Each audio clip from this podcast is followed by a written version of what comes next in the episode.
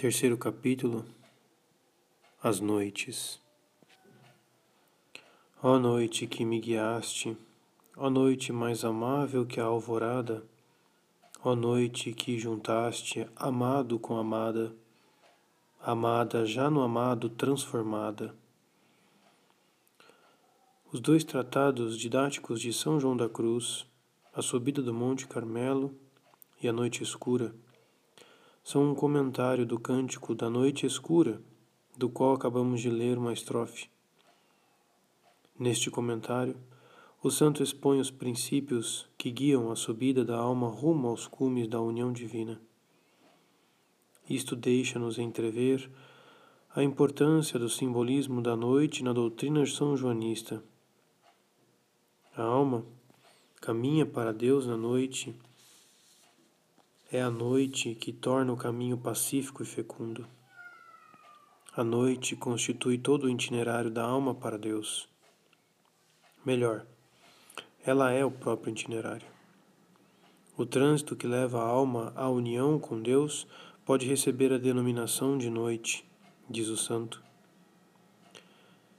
Eis-nos então no coração da doutrina de São João da Cruz, mas ao mesmo tempo diante de um simbolismo e de uma terminologia que exigem certas explicações.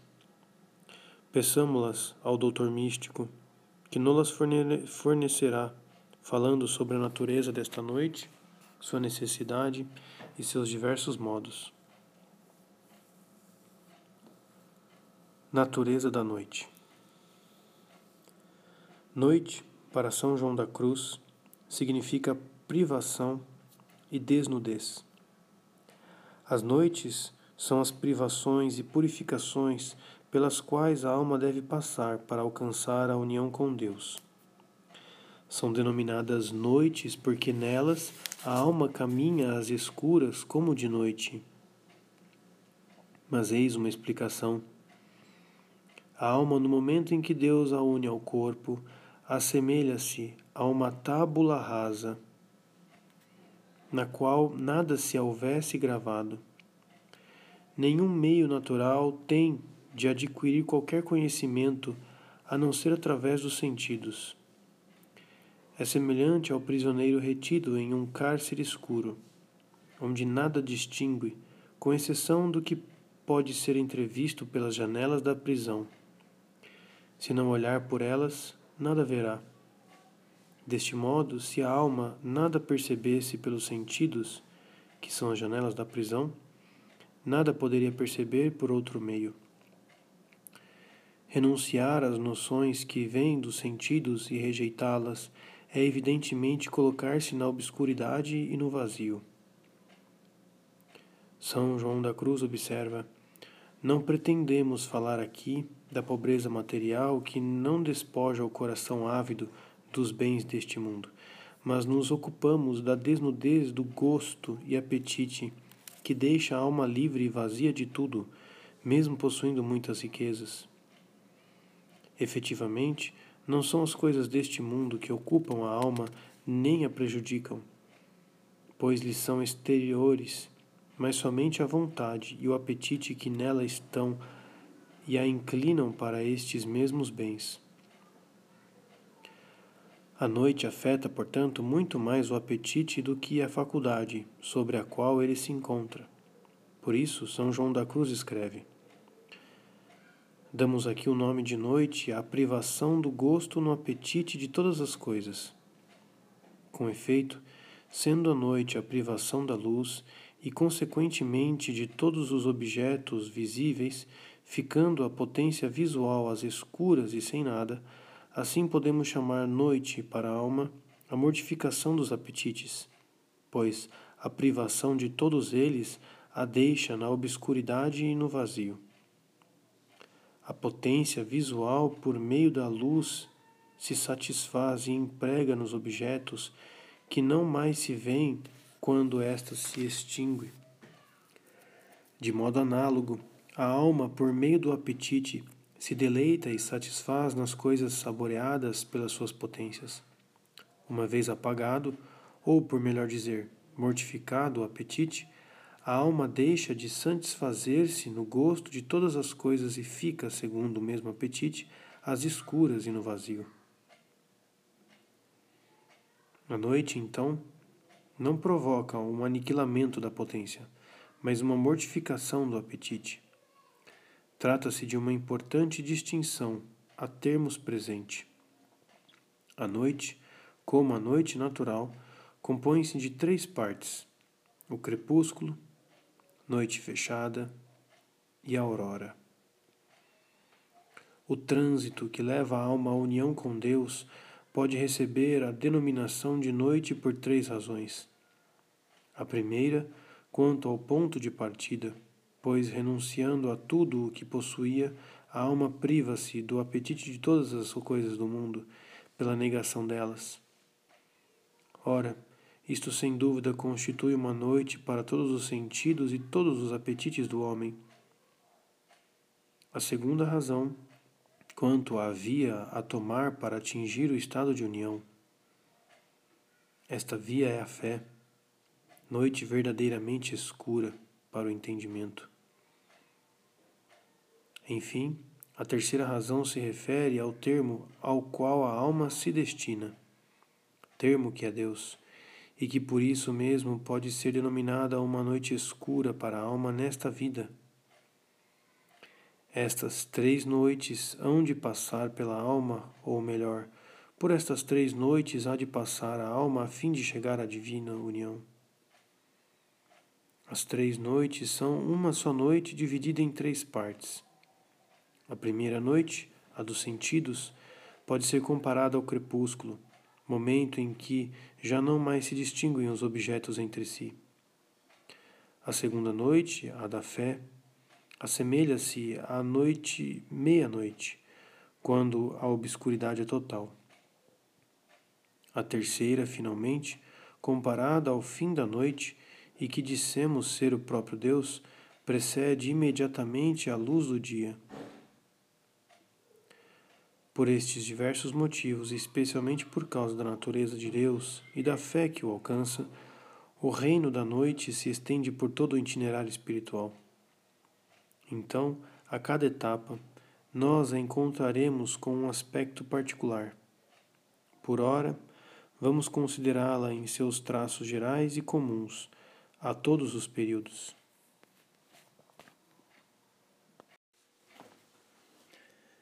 Necessidade da noite.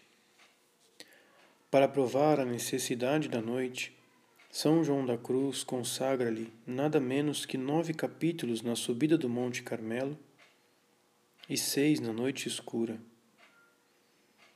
Sua lógica revela-se aí rigorosa, precisa e absoluta. É impossível escapar-lhe. Primeiro, danos causados pela tendências em geral. Item A. Efeito privativo. Nosso guia nos coloca primeiramente diante da meta a atingir, a divina luz da perfeita união do amor de Deus.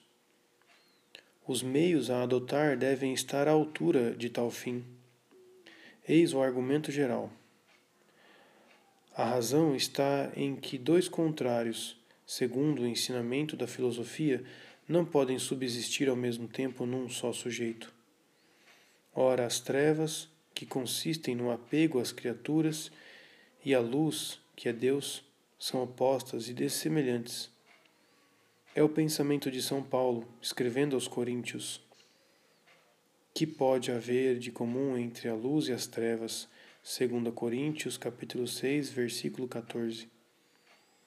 Portanto, se a alma não rejeita todas as afeições às criaturas, não está apta a receber a luz da união divina. Sigamos o raciocínio do Santo Doutor. O amor estabelece certa igualdade e semelhança entre aquele que ama e o objeto amado. Ao amar a criatura, a alma desce ao mesmo nível que ela, e desce de algum, de algum modo ainda mais baixo, porque o amor não somente iguala, mas ainda submete o amante ao objeto amado do seu amor. Deste modo, quando a alma ama alguma coisa fora de Deus, torna-se incapaz de se transformar nele e de se unir a ele. A baixeza da criatura é infinitamente mais afastada da soberania do Criador do que as trevas o são da luz. Quem está nas trevas não compreende a luz. Da mesma forma, a alma, colocando sua afeição na criatura, não compreenderá as coisas divinas, porque até que se purifique completamente, não poderá possuir Deus neste mundo pela pura transformação do amor nem no outro pela clara visão. Todo ser das criaturas comparado ao ser infinito de Deus nada é. Resulta daí que a alma, dirigindo suas afeições para o criado, nada é para Deus, e até menos que nada, pois, conforme já dissemos, o amor a assemelha e torna igual ao objeto amado, e a faz descer ainda mais baixo esta alma, tão apegada às criaturas, não poderá de forma alguma unir-se ao ser infinito de Deus, porque não pode existir conveniência entre o que é e o que não é. O santo enumera os diversos bens deste mundo para fazer aplicações do princípio exposto. Toda a beleza das criaturas, comparada à infinita beleza de Deus, não passa de suma fealdade Segundo diz Salomão nos Provérbios, a graça é enganadora e vã a formosura. Provérbios 31, 30. A alma presa pelos encantos de qualquer criatura é sumamente feita de, feia diante de Deus e não pode de forma alguma transformar-se na verdadeira beleza que é Deus, pois a fealdade é de todo incompatível com a beleza. E assim acontece com toda a sabedoria do mundo, com toda a habilidade humana, com todos os prazeres e todos os gostos da vontade, com as riquezas e com toda a glória daquilo que é criado, cujo amor torna a alma incapaz para a transformação em Deus. É, portanto, grande ignorância da alma ousar aspirar a esse estado tão sublime da união com Deus antes de haver despojado a vontade do apetite de todas as coisas naturais e sobrenaturais que lhe podem servir de impedimento, pois é incomensurável a distância existente entre elas e o dom recebido no estado da pura transformação em Deus. Nosso Senhor Jesus Cristo, ensinando-nos este caminho, diz por São Lucas: Quem não renuncia a tudo que possui, pela vontade, não pode ser meu discípulo. Lucas 14, 33. É verdade evidente, pois a doutrina ensinada pelo Filho de Deus ao mundo consiste neste desprezo de todas as coisas, a fim de nos tornar capazes de receber a recompensa do Espírito de Deus. E enquanto a alma não se despojar de tudo, não terá capacidade para receber este Espírito de Deus em pura transformação. Segundo seu costume, São João da Cruz fundamenta e ilustra sua doutrina com figuras tiradas da Sagrada Escritura. Encontramos uma figura dessa verdade no livro do Êxodo, onde se lê que Deus enviou maná do céu aos filhos de Israel só quando lhes faltou a farinha trazida do Egito. Êxodo 16, 3 a 4. E não somente se torna incapaz do Espírito Divino a alma detida e apacentada por gostos estranhos, mas ainda causa um grande enfado à majestade de Deus, os que, buscando o manjar do Espírito, não se contentam puramente com o Senhor e querem conservar ao mesmo tempo o apetite e afeições de outras coisas. A Sagrada Escritura ainda nos narra, no mesmo livro do Êxodo, que os israelitas, pouco satisfeitos com aquele manjar tão leve, em Números 11, 4, apeteceram e pediram carne. Êxodo 16, 8 a 13 e nosso Senhor ficou gravemente irado. por ver que queriam misturar comida tão baixa e grosseira com manjar tão alto e simples que encerrava em si o sabor e substância de todos os alimentos. Também Davi nos diz que aquelas carnes estavam ainda em sua boca quando a cólera de Deus recibentou sobre eles. Salmos 77, 30, 31 e o fogo do céu consumiu muitos milhares, mostrando assim o Senhor julgar coisa abominável o terem eles apetite de outro alimento, quando lhes era dado manjar do céu. São João da Cruz multiplica as provas e os exemplos. Deseja infundir em nosso espírito a convicção que brota da sua experiência. Tem receio de não conseguir nos convencer Eis aqui seus apelos quase desolados. Oh, se soubesseis, se soubessem as almas interiores a abundância de graças e de bens espirituais de que se privam, recusando desapegar-se inteiramente do desejo das minharias deste mundo. Como achariam nesta simples alimentação do espírito o gosto de todas as melhores coisas? Mas, por causa desta persistência em não querer contentar-se, não podem apreciar.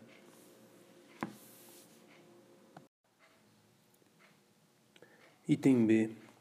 Danos positivos. A este argumento geral, exposto de uma forma tão convincente, São João da Cruz acrescenta um relato mais preciso e mais detalhado que deve nos mostrar como as tendências causam à alma dois danos principais.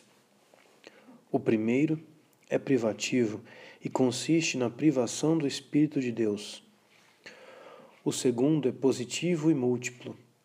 As tendências cansam a alma, atormentam-na, obscurecem-na, mancham-na e enfraquecem-na.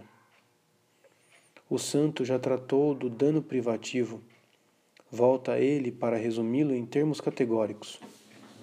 Assim como na ordem natural, uma forma não pode ser introduzida num recipiente sem ser primeiramente expelida do mesmo a forma contrária. E enquanto uma permanecer, se tornará obstáculo à outra, devido à incompatibilidade existente. Do mesmo modo, a alma cativa do espírito sensível jamais poderá receber o espírito puramente espiritual.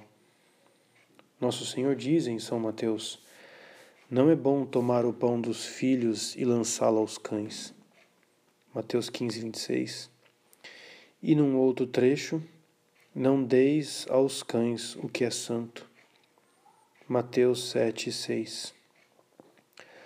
Os danos positivos são longamente expostos são João da Cruz faz passar nestas páginas, que gostaríamos de poder citar em extenso, todo o seu horror ao pecado e ao mesmo tempo o seu sofrimento por ver tantas almas permanecerem na mediocridade espiritual, porque mortificam suas tendências apenas de modo imperfeito.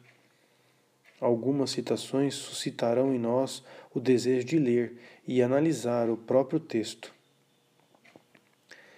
Eis em primeiro lugar, o cansaço produzido pelas tendências. É manifesto que os apetites fatigam e cansam a alma. Assemelham-se às criancinhas inquietas e descontentes que sempre estão pedindo à sua mãe, ora uma coisa, ora outra, e jamais se satisfazem. A alma presa aos apetites efetivamente se cansa é como um doente febril que não se sentirá bem enquanto a febre não houver passado. Cansa-se e fatiga-se a alma com os seus apetites, porque é ferida e perturbada por eles. Como a água agitada pelos ventos que a revolvem sem deixá-la sossegar. Em lugar nenhum, nem em coisa alguma pode achar repouso. De tal alma, diz Isaías, o coração do ímpio é como um mar agitado. Isaías 57, 20. É como o homem faminto que abre a boca para se alimentar de vento. Bem longe de satisfazer a fome, definha, porque o ar não é o seu alimento. Por ser esmagadora, esta fadiga não é pacífica, é a fadiga de um febricitante e de um agitado. Os apetites causam na alma o segundo efeito do dano positivo, que consiste em atormentá-la e afligi-la. A esse propósito, disse também Davi: Cercaram-me com abelhas, pugindo-me com seus aguilhões, e se incendiaram contra mim como fogo em espinhos. Salmo 117, 12. Como o lavrador, desejoso de colheita, excita e atormenta o boi que está sob o jugo. Assim, a concupiscência aflige a alma que se sujeita ao jugo dos seus apetites para obter o que aspira. O forte Sansão disse, nos, nos oferece exemplo no livro dos juízes. Era juiz em Israel, célebre por seu valor, gozava de grande liberdade. Tendo caído em poder de seus inimigos, privaram-no de sua força, vazaram-lhe os olhos, obrigaram-no a rodar a mó do moinho e lhe infligiram as mais cruéis torturas. Juízes 16, 21. Tal é a condição da alma na qual os seus apetites vivem e vencem. Causam-lhe um primeiro mal que é o de enfraquecê-la e cegá-la, como explicaremos mais adiante. Atormentam-na e afligem-na depois, atando-a à mó da concupiscência. E os laços com que está presa são os seus próprios apetites. Deus sente-se tocado de compaixão para com as almas. O Senhor nos convida, nesta passagem de São Mateus, Vinde a mim todos os que andais em trabalho e vos achais carregados, e eu vos aliviarei. Mateus 11, 28 a 29. Como se disse, todos vós que andais atormentados, aflitos e carregados com o fardo de vossos cuidados e apetites, vinde a mim e achareis o repouso que os mesmos apetites tiram a vossas almas. O terceiro dano causado pelas tendências é ainda mais grave e nocivo, sobretudo para o contemplativo. As tendências, como as paixões, cegam. Tal como as nuvens e os nevoeiros que encobrem os raios do sol, assim elas detêm a luz de Deus e a da razão. O homem fica cego por causa da sua tendência, que reina como soberana na escuridão que ela cria. O terceiro dano que causam na alma os apetites é obscuridade e cegueira. Assim como os vapores obscurecem o ar e interceptam os raios solares, ou como o espelho embaçado não pode refletir com nitidez a imagem que lhe é apresentada. Assim como a água turva não pode reproduzir distintamente os traços do rosto que nela se mira, do mesmo modo a alma, cujo entendimento é cativo dos apetites, se acha obscurecida e não permite ao sol da razão natural, nem ao sol sobrenatural, que é a sabedoria de Deus, a liberdade de penetrá-la e iluminá-la com os seus esplendores. Sobre isso diz Davi: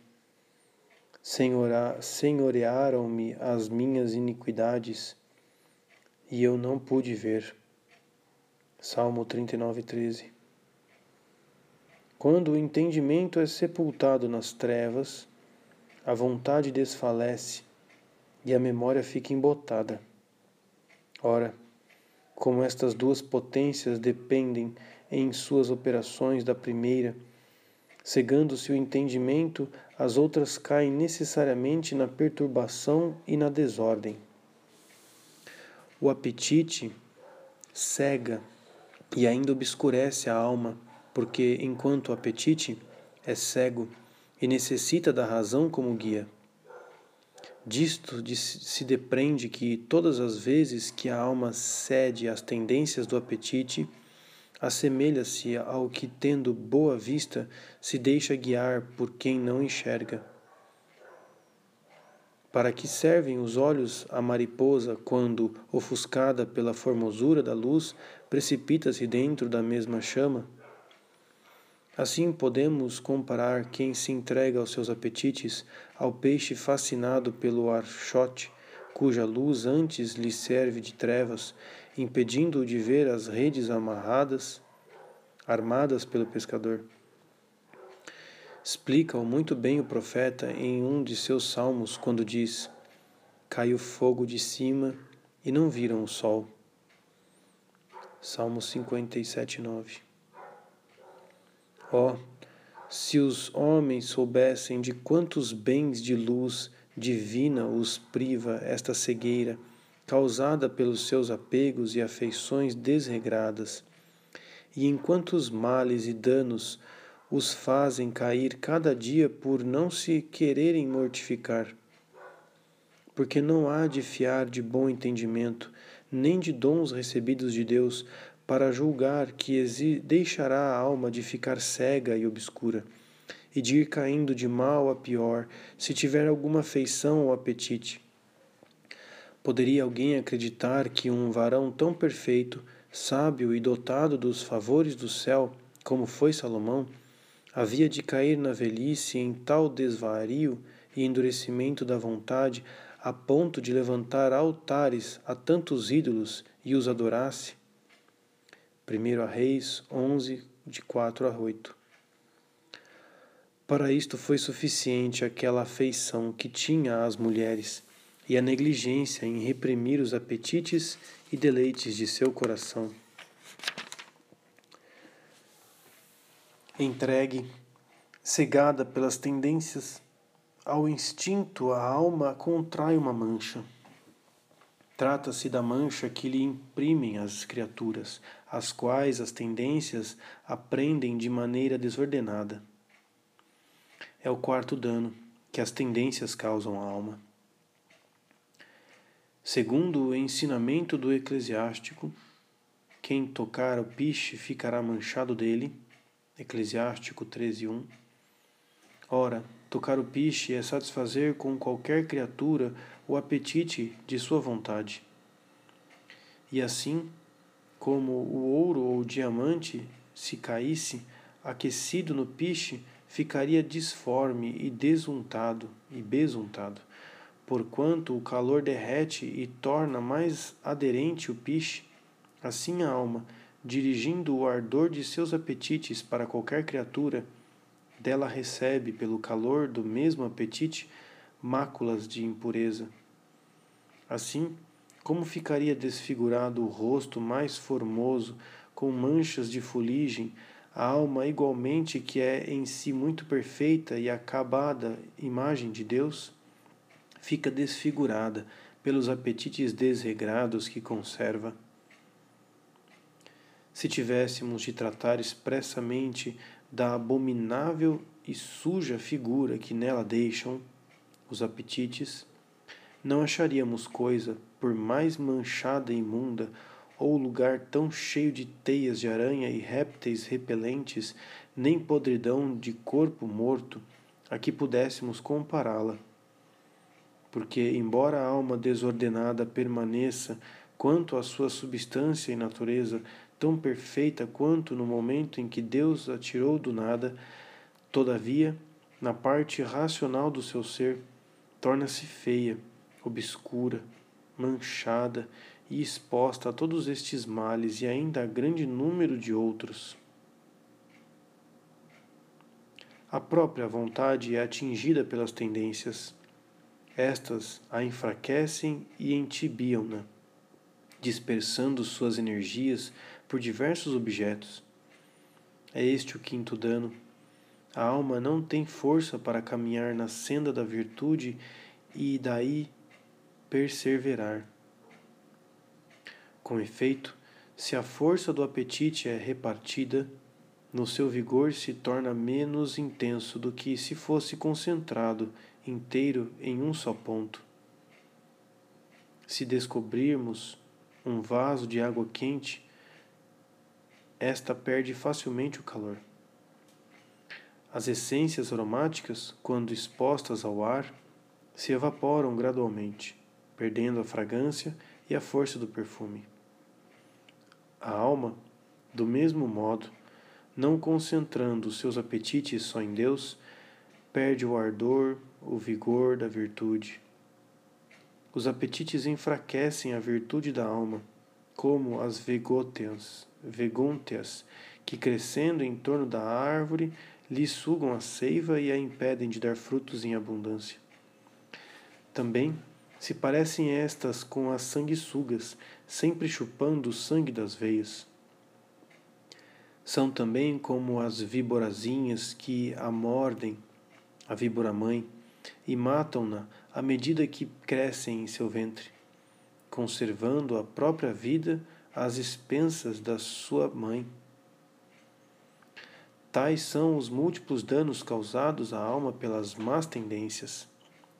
Temos que concordar que, apresentada sob esta forma rigorosa, ilustrada com comparações expressivas, a exposição reverte-se de uma força singular e quase terrificante.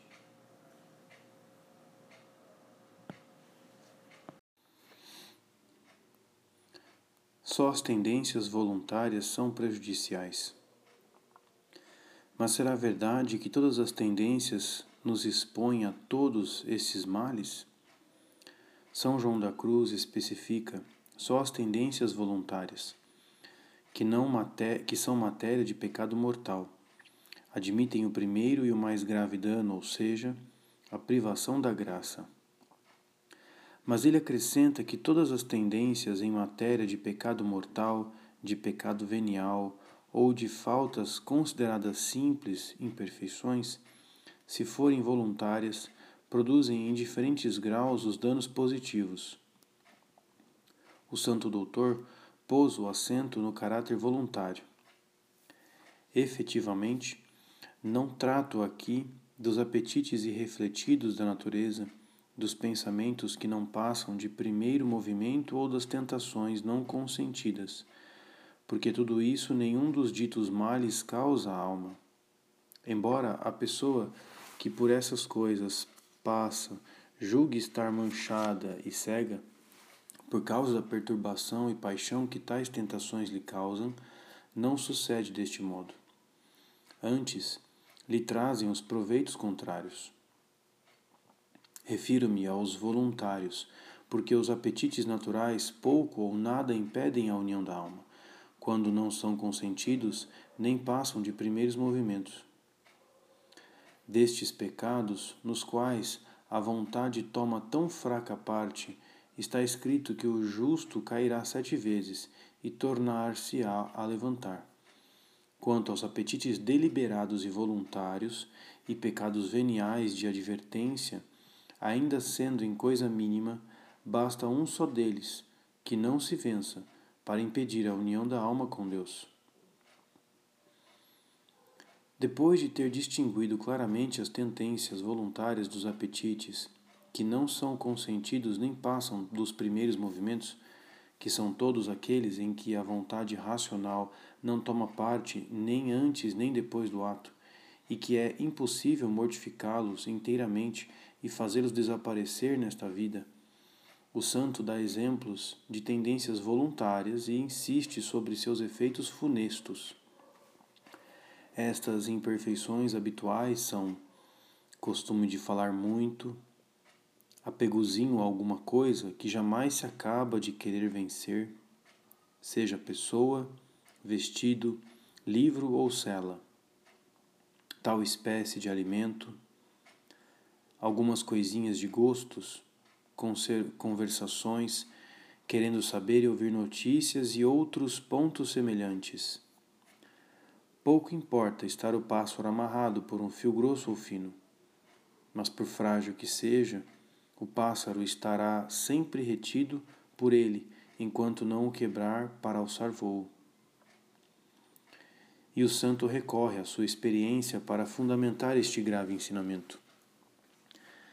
Temos encontrado por várias vezes pessoas a quem Deus concedera a graça de adiantar-se muito no caminho do desprendimento e da liberdade de espírito, e que, por conservarem a vontade presa em algum pequeno apego, sob pretexto de algum bem, conveniência ou amizade, daí vieram a perder gradualmente o espírito da santa solidão, o gosto das coisas de Deus.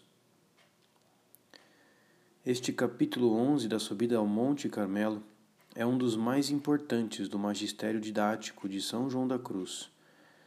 Vigoroso, austero, preciso, apresenta-nos todas as exigências do amor que quer triunfar em uma alma.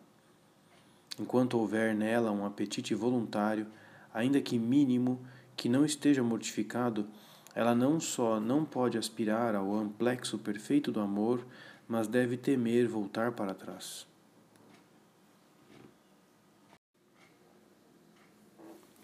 Danos causados por cada um dos pecados capitais.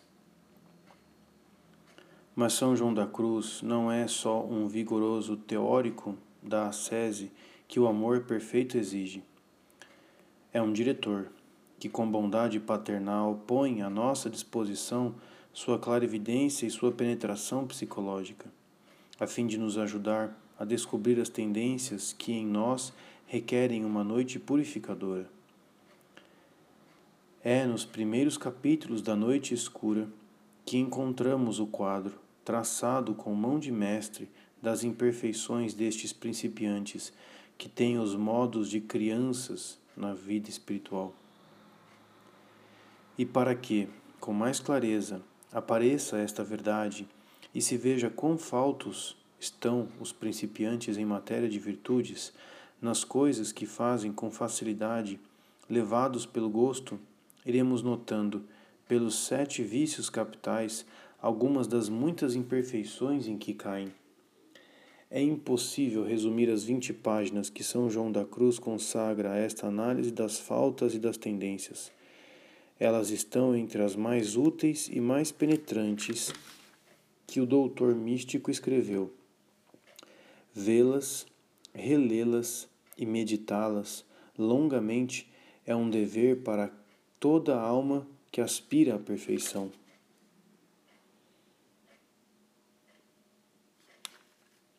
Comecemos pelo orgulho espiritual. Nesta prosperidade, Sentem-se estes principiantes tão fervorosos e diligentes nas coisas espirituais e exercícios devotos que, embora as coisas santas de si humilhem devido à imperfeição deles, muitas vezes lhes nasce certo ramo de soberba oculta, de onde vem a ter alguma satisfação de suas obras e de si mesmos. Nasce-lhes também certa vontade algo vã, e às vezes muito vã, de falar sobre assuntos espirituais diante de outras pessoas e ainda às vezes de ensiná-los mais do que de aprendê-los.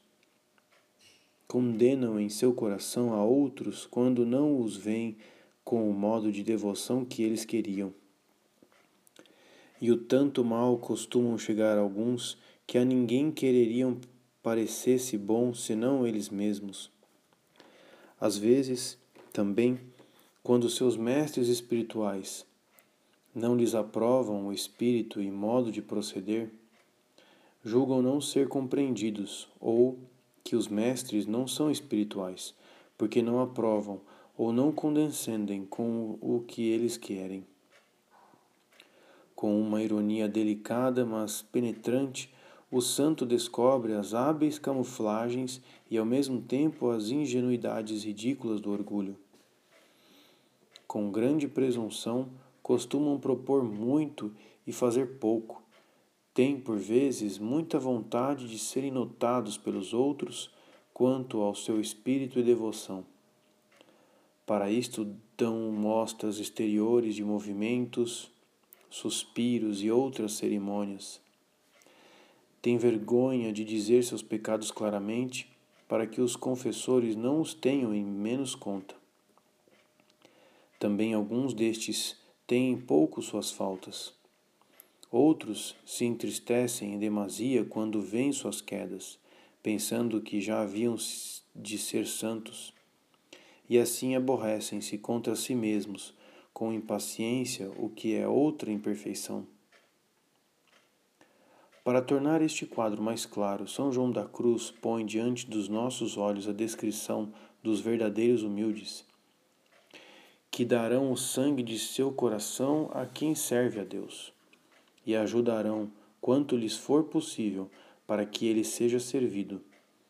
Almas, porém, que no princípio caminham com esta maneira de perfeição, existem, conforme ficou dito e assim o entendo, em pequeno número, e muitas poucas são as que não caem nos defeitos contrários com o que já nos contentaríamos. A descrição da avareza é mais breve, porém carregada de observações precisas. Muitos destes principiantes têm às vezes também grande avareza espiritual. Andam muito desconsolados e queixosos por não acharem nas coisas espirituais o consolo desejado. Muitos nunca se fartam de ouvir conselhos e de aprender regras de vida espiritual. Querem ter sempre grande cópia de livros sobre este assunto. Além disto, carregam-se de imagens e rosários bem curiosos ora deixam uns, ora tomam outros, vivem a trocá-los e destrocá-los.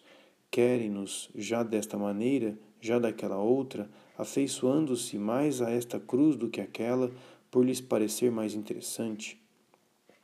Também vereis a outros bem unidos, munidos de Agnus Dei, relíquias e santinhos, como as crianças com brinquedos.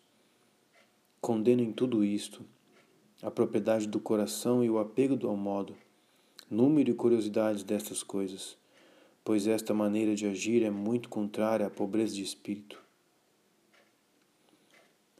As advertências de São João a respeito da luxúria são particularmente valiosas.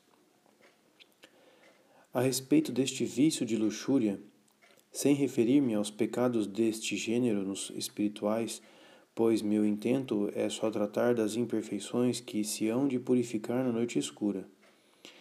Tem estes principiantes muitas imperfeições que se poderiam chamar de luxúria espiritual. Acontece muitas vezes nos mesmos exercícios espirituais, sem cooperação alguma da vontade, despertarem e levantarem na sensualidade movimentos e atos baixos, mesmo estando a alma em muita oração, ou recebendo os sacramentos da penitência e Eucaristia. Estes movimentos procedem do gosto que muitas vezes experimenta a natureza nas coisas espirituais, formando estas duas partes, espírito e sentido, uma só pessoa, participam de ordinário uma a outra do que recebem, cada qual à sua maneira pois, como diz o filósofo, qualquer coisa que se recebe, a maneira do recipiente se recebe. Assim, nestes princípios, e mesmo até quando a alma já está mais adiante, por ter a sensualidade imperfeita, recebe o Espírito de Deus muitas vezes com a mesma imperfeição. Princípio e conclusão luminosos, que não podem ser aplicados a todos os casos e a todas as almas, mas que permitem tranquilizar as apreensões de muitas almas delicadas e puras que atingiram graus muito elevados da vida espiritual. A segunda causa de onde procedem, às vezes, estas revoltas é o demônio, que, para inquietar e perturbar a alma no tempo da oração ou quando a esta se dispõe, procura despertar na natureza tais movimentos torpes. E se então a alma se preocupa com eles, prejudicam-na bastante. A terceira origem de onde soem proceder e fazer guerra estes torpes movimentos é o temor que eles mesmos incutem nas pessoas que lhes são sujeitas. O medo que desperta a súbita lembrança de tais coisas em tudo o que pensam ou fazem provoca esses movimentos sem culpa sua. Estes movimentos ainda aumentam em certas almas de natureza sensível e impressionável. À luxúria espiritual, São João da Cruz associa ainda a jactância, o exagero, a vã complacência com que certas pessoas falam de assuntos de devoção ou cumprem atos de piedade. Descobre-a também em muitas afeições contraídas sob pretexto de, da espiritualidade. Afeições que muitas vezes nascem de luxúria e não de espírito. Isso dá-se a conhecer quando, juntamente com a lembrança daquela afeição, não cresce a lembrança e amor de Deus, mas antes remorso na consciência. Quando a afeição é puramente espiritual, à medida que cresce, aumenta também a de Deus. E quanto maior é a sua lembrança, maior igualmente é a de Deus, e infunde desejos dele. E em crescendo uma, cresce a outra regra de ouro e critério infalível cuja importância Santa Teresinha do Menino Jesus tinha realçado e que escrevera no verso de uma estampa com a imagem de São João da Cruz. A cólera também se manifesta nos principiantes.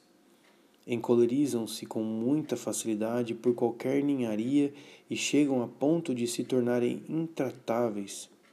Isto sucede muitas vezes após terem gozado de muito recolhimento sensível na oração. Na verdade, não sabem suportar a privação dos gostos e das delícias e assemelham-se à criança quando a apartam do peito materno.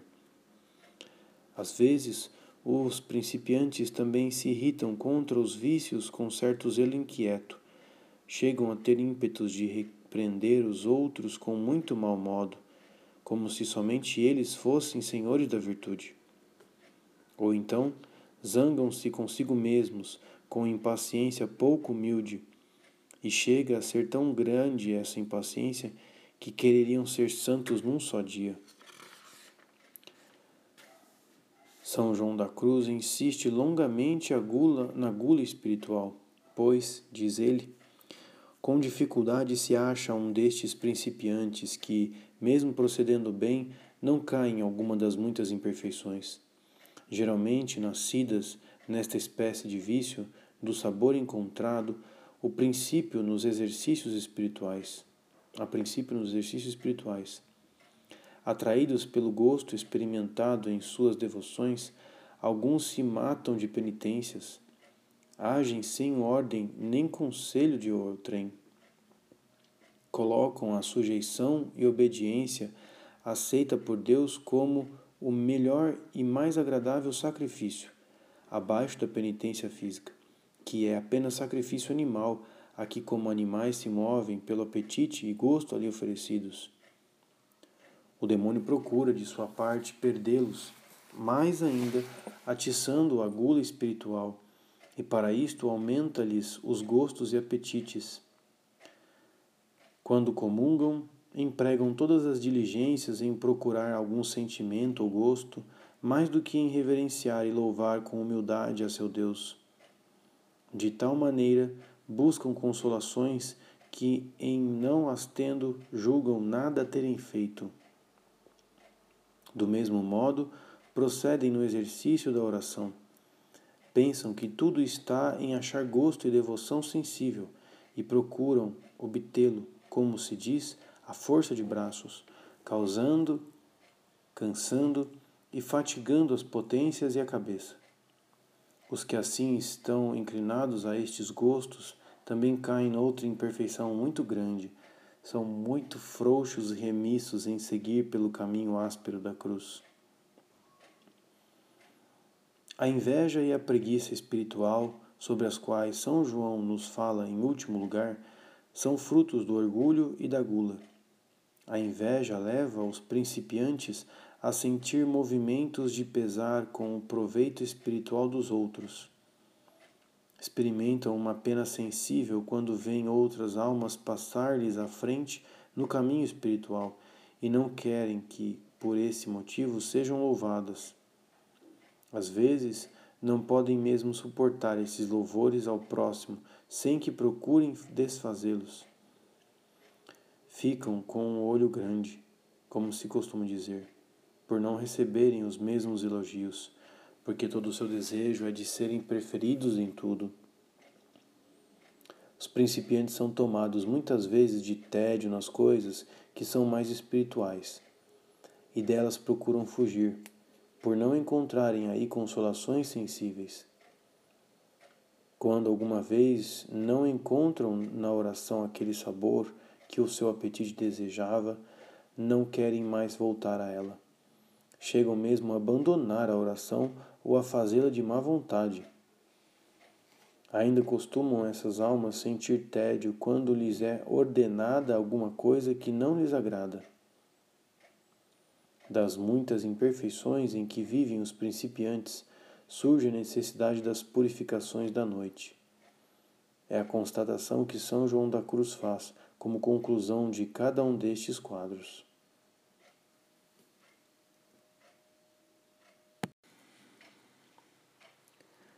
Fases e modos da noite. Primeiro, fases.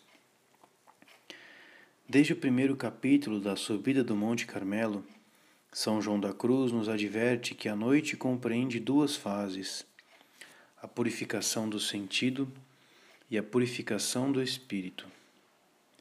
A primeira noite, ou purificação, se realiza na região sensitiva da alma a segunda visa as faculdades espirituais. No livro da noite, encontramos a mesma divisão. A primeira noite, ou purificação, é a sensitiva, na qual a alma se purifica segundo o sentido, submetendo-o ao espírito. A segunda noite, ou purificação, é a espiritual, em que se purifica e despoja a alma segundo o Espírito, acomodando-o e dispondo-o para a união de amor com Deus. A noite sensitiva é comum e acontece a muitos dos que são principiantes. A espiritual sucede a muito poucas almas, já exercitadas e adiantadas na perfeição. As duas fases da noite são, portanto, bem distintas seja pelas regiões da alma nas quais se processam, seja pelo fim que alcançam. Tentemos precisá-las. A noite sensitiva atinge as potências sensíveis e as acomoda ao espírito. Quais são estas potências sensíveis? Os sentidos exteriores e interiores, aos quais evidentemente é necessário acrescentar a imaginação. Ela se dá apenas nas potências sensíveis? Não pensamos assim. A alma, com efeito, está imersa no corpo, e se a lógica da abstração distingue claramente a vida intelectual com as duas, com as suas faculdades, da vida sensível com as suas potências, esta distinção não é assim tão clara na móvel realidade da vida. Há faculdades intelectuais, ou melhor, uma determinada parte das faculdades intelectuais que está em relação constante com as potências sensíveis. Existe uma memória sensível das imagens, mas há também uma inteligência que penetra nas imagens, para extrair delas as ideias gerais. Existe uma vontade que, pelos seus gostos, tende para as coisas sensíveis e sofre a sua influência antes de ter podido dominar suas impressões.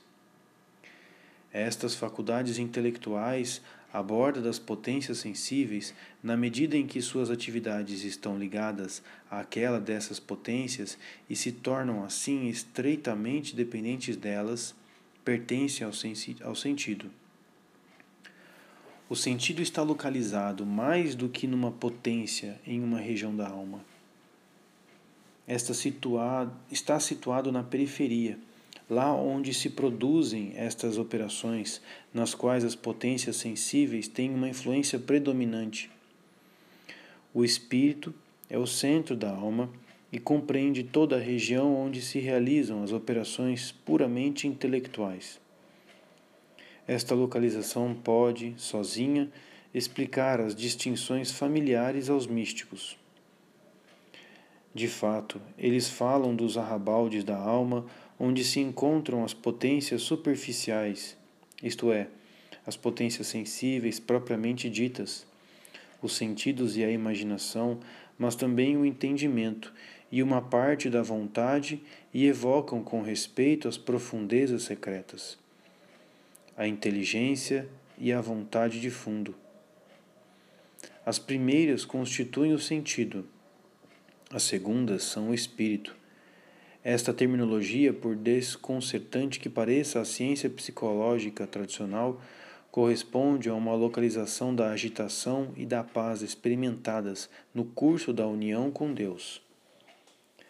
Com efeito, a ação de Deus difunde com frequência sua paz nas profundezas da alma, da inteligência e da vontade, enquanto que a imaginação e o entendimento, esta faculdade que raciocina, se agitam bastante ruidosamente. São estas potências superficiais e instáveis, simultaneamente as potências sensíveis, que a purificação dos sentidos tem por objetivo submeter ao espírito, a fim de que não lhe sejam incômodas quando estiver sob a ação de Deus.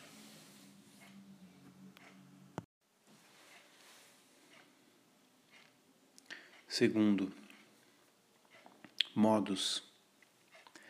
Esta purificação, seja sensitiva, seja espiritual, exige uma atividade dupla, aquela de Deus e a da alma.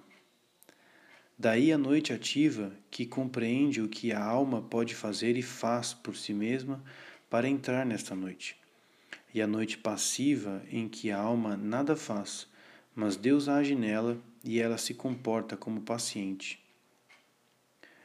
Ao expor as imperfeições dos principiantes, São João da Cruz observa a cada momento a ineficácia da atividade humana para destruir tais defeitos. Destas imperfeições, porém, como das demais, não pode a alma purificar-se perfeitamente até que Deus a ponha na purificação passiva daquela noite escura que logo diremos. Convém, entretanto, a alma fazer de sua parte quanto lhe for possível, para purificar-se e aperfeiçoar-se, a fim de merecer que Deus a ponha naquela divina cura, onde fica sarada de tudo o que não podia remediar para, por si mesma. Por mais que a alma principiante se exercite nas mor na mortificação de todas as suas ações e paixões, jamais chegará a consegui-lo totalmente, por maiores esforços que empregue, até que Deus opere passivamente nela por meio da purificação da noite. A noite ativa deve, então, preparar e merecer a noite passiva, a única eficaz. Aliás, esta última exige uma cooperação mais enérgica e mais dolorosa que toda a sese que a precedeu. O itinerário espiritual que constitui a noite comporta, por conseguinte, um aspecto ativo e um aspecto passivo, tão estreitamente ligados que são inseparáveis. Se quiséssemos materializá-lo, escreveu-se muito bem, poderíamos muito acertadamente traçar uma linha reta de baixo para cima, simbolizando o papel pessoal da atividade da alma. Depois, a partir de um determinado ponto desta linha, um arco circular nascendo dela e afastando-se para se lhe ajuntar ao cimo, materializando a iniciativa divina. Desta forma, a subida do Monte Carmelo, que descreve o papel ativo da alma, e a noite escura, que detalha a ação de Deus, são inseparáveis. Para dizer a verdade, a ascese, tal como a descreve a subida do Monte Carmelo, parece-nos totalmente contemplativa, no sentido que não só prepara para a contemplação, mas que supõe, para ser compreendida e aplicada, que a alma já tenha experimentado, ao menos de uma forma passageira, os influxos divinos que fazem sentir a necessidade da noite, despertando a sede do absoluto. É ademais o que afirma São João da Cruz no seu próprio, no seu prólogo da subida. Não é, aliás, meu principal intento dirigir-me a todos, mas a algumas pessoas de nossa santa ordem dos primitivos do Monte Carmelo. tanto frades como monjas que me pediram empreendesse esta obra. Estes, aos quais Deus concedeu a graça de pôr no caminho deste monte, como já se acham desapegados das coisas do mundo, compreenderão melhor a doutrina da desnudez do espírito. Consequentemente, se é verdade que esta doutrina pode, em certos casos, preparar a entrada nas quartas moradas, é apenas nestas regiões que ela encontra a experiência que a ilumina e explica, a atmosfera que permite submeter-se a ela e que lhe garante a sua plena fecundidade.